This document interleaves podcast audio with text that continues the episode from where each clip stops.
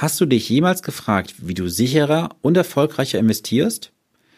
Es gibt dazu fünf einfache Regeln, die du beachten kannst. Welche das sind, bleibe dran. Herzlich willkommen zu Vermögensaufbau abseits der Masse. Hier bekommst du Tipps und Tricks zu den Bereichen Geld, Kapital und Wohlstand. Denn jeder falsch investierte Euro ist ein verlorener Euro. Viel Spaß dabei!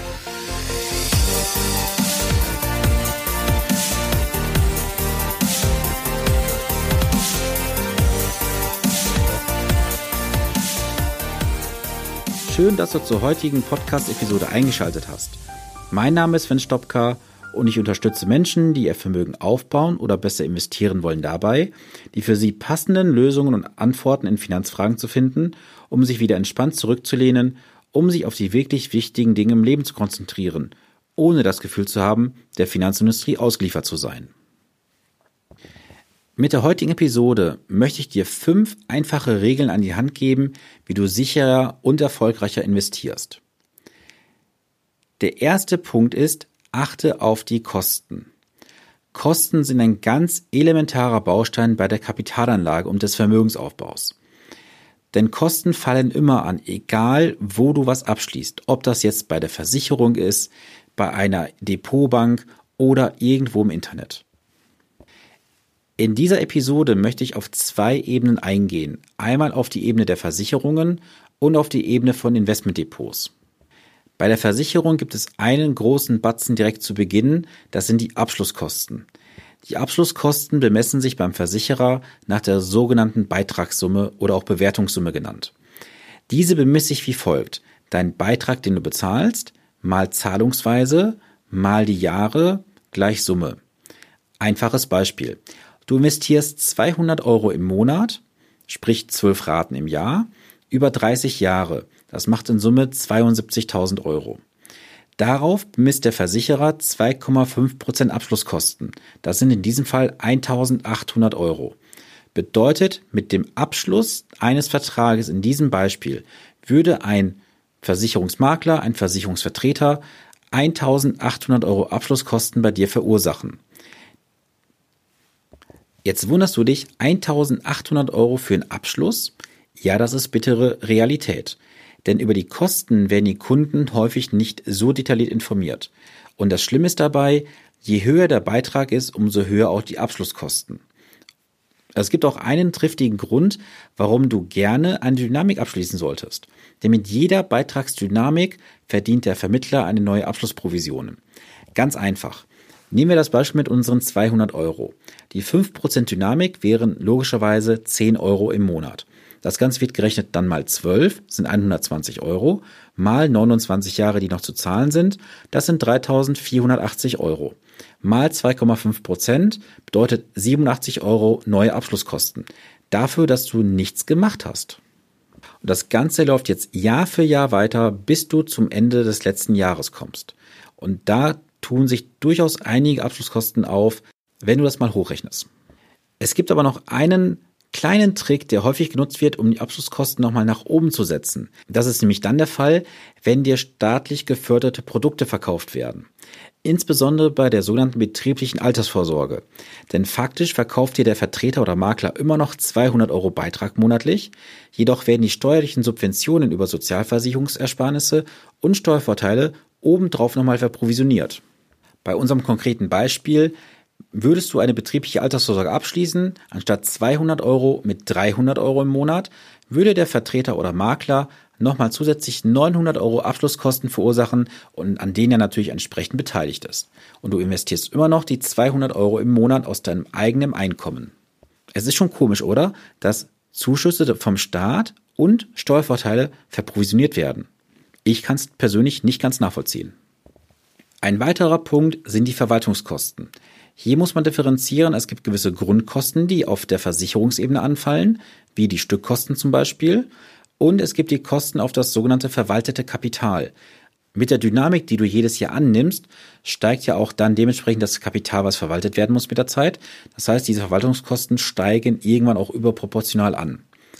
Dann gibt es noch Kosten auf der Kapitalanlagekostenebene, nämlich bei den Fondsgesellschaften. Jeder Fonds hat eine sogenannte Gesamtkostenquote, eine TER, Ausgeschrieben heißt das Total Expense Ratio. Diese Gesamtkostenquote beläuft sich im Schnitt so zwischen 1,3 und 1,8 Prozent pro Jahr. Hinzu kommen noch sonstige Kosten, die du erstmal so nicht siehst. Das sind beispielsweise Performance-Fee-Gebühren. Das bedeutet, wenn der Fondsmanager eine gewisse Grenze überschreitet, bekommt doch mal eine Bonifikation obendrauf. Das gilt für gute wie in schlechten Zeiten. Das heißt, der Fondsmanager hat einen Referenzwert, beispielsweise den MSCI World, und sagt, ich bin besser als der MSCI World. Der MSCI World würde 10% jetzt in diesem Jahr abwerfen an Rendite der Fonds würde 12% machen, dann würde von diesen 2% mehr der Fondsmanager eine gewisse prozentuale Beteiligung bekommen. Andersrum würde der Markt um 10% nach unten gehen, der Fonds aber nur um 8%, gibt es auch eine Bonifikation. Das heißt, dieser Punkt der Performance-Fee-Gebühren ist für dich erstmal nicht greifbar.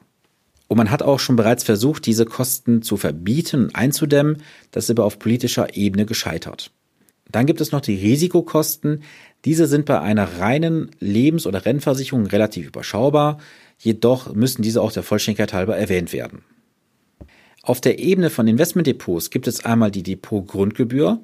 Diese liegt je nach Depotbank zwischen 0 und 60 Euro pro Jahr. Für den Kauf von Investmentfondsanteilen fallen in der Regel Ausgabeaufschläge an. Der Ausgabeaufschlag liegt zwischen 2 und 5 Prozent deiner Sparsumme oder deiner Investitionssumme und diese Gebühren fließen eigentlich eins zu eins direkt an die Bank oder an den Vermittler, der dir das Produkt verkauft.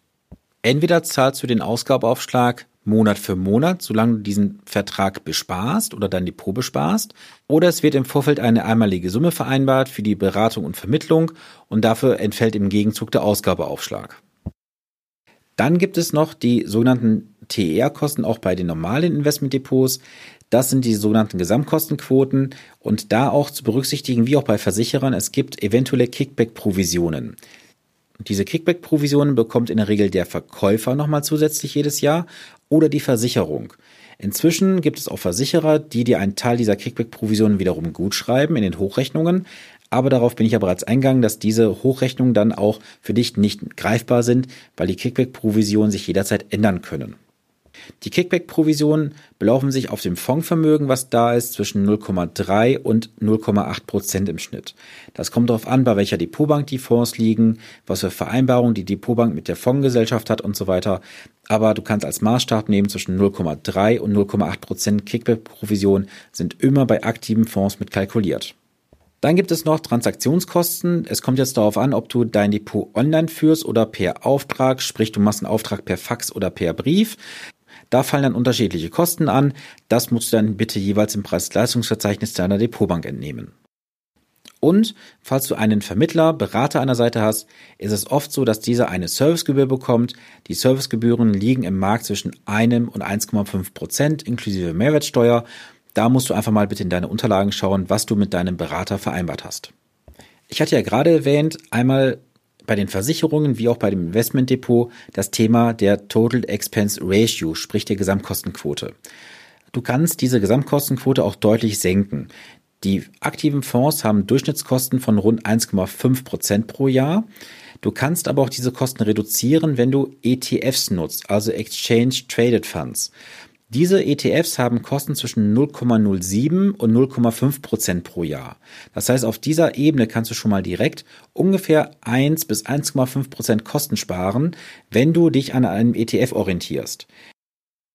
Ein ETF ist nicht das Allerheilmittel, das auf gar keinen Fall. Was ETFs genau sind, warum sie auch nachteilig sind, erzähle ich dir in einer späteren Episode. Die zweite Regel ist, beachte deine persönliche Risikoneigung.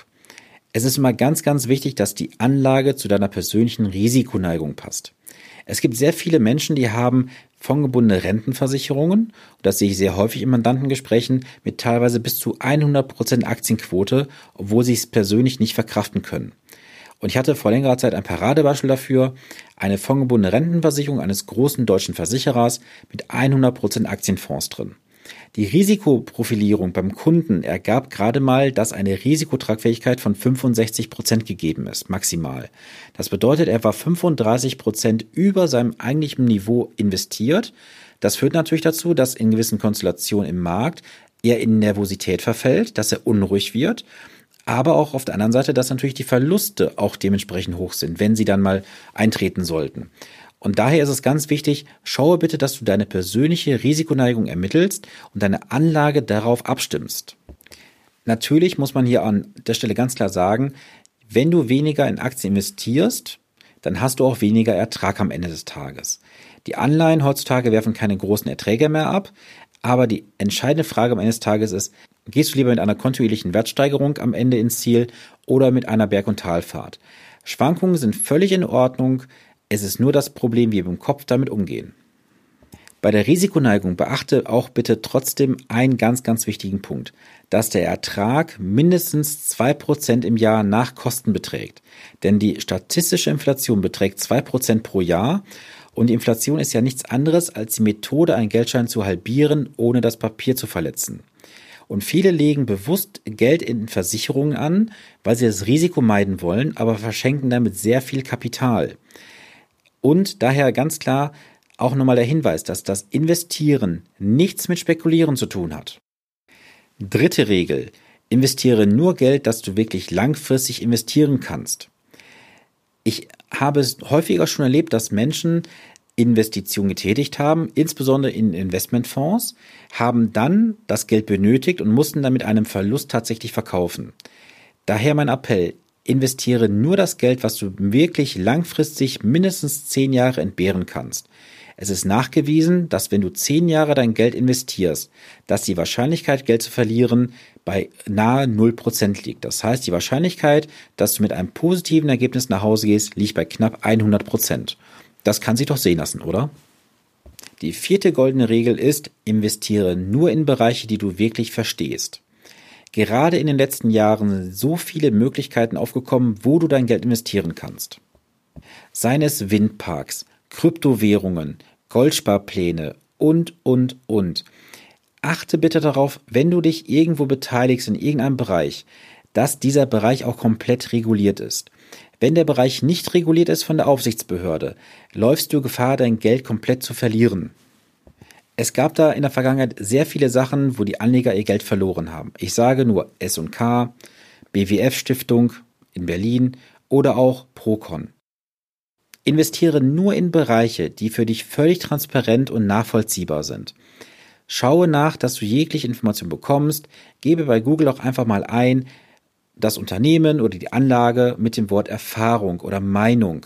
Da bekommst du sehr, sehr viel Informationen, mit denen du erstmal was anfangen kannst. Achte bitte auch darauf, dass das, was du investierst, relativ schnell wieder verfügbar ist. Binde dein Kapital nicht in Produkten, wo eine Kündigungsfrist von einem Jahr und mehr hinterlegt ist. Optimalerweise hast du eine Anlage, wo dein Geld innerhalb von wenigen Tagen bei dir auf dem Girokonto gut geschrieben ist. Fünfte und letzte Regel, mache ein regelmäßiges Reporting. Schaue dir wirklich an, was hat deine Anlage unterm Strich erwirtschaftet im Verhältnis zu dem eingegangenen Risiko von dir. Es macht ja wenig Sinn, wenn du siehst, auf der einen Seite hast du vielleicht ein Investmentdepot, was dir nach Kosten 5% Ertrag im Jahr liefert und du auf der anderen Seite immer noch eine Lebensversicherung besparst für aktuell vielleicht 0,9% Garantiezinsen oder einen Bausparvertrag mit 0,5%. Schaue, dass du deine Anlagen klug und sinnvoll investierst, damit du Vermögen aufbaust und nicht verbrennst. Das waren die fünf Regeln, die du beachten solltest, wenn du erfolgreich und sicher investieren möchtest. Ich freue mich natürlich auch darüber, wenn du diesen Podcast abonnierst, damit du keine Episode verpasst. Hinterlasse mir doch gerne eine Rezension bei iTunes und ich würde mich freuen, wenn du auch in der nächsten Episode wieder einschaltest. Habe eine erfolgreiche Woche, bleibe gesund. Viele Grüße aus Ahaus, dein Sven Stopka.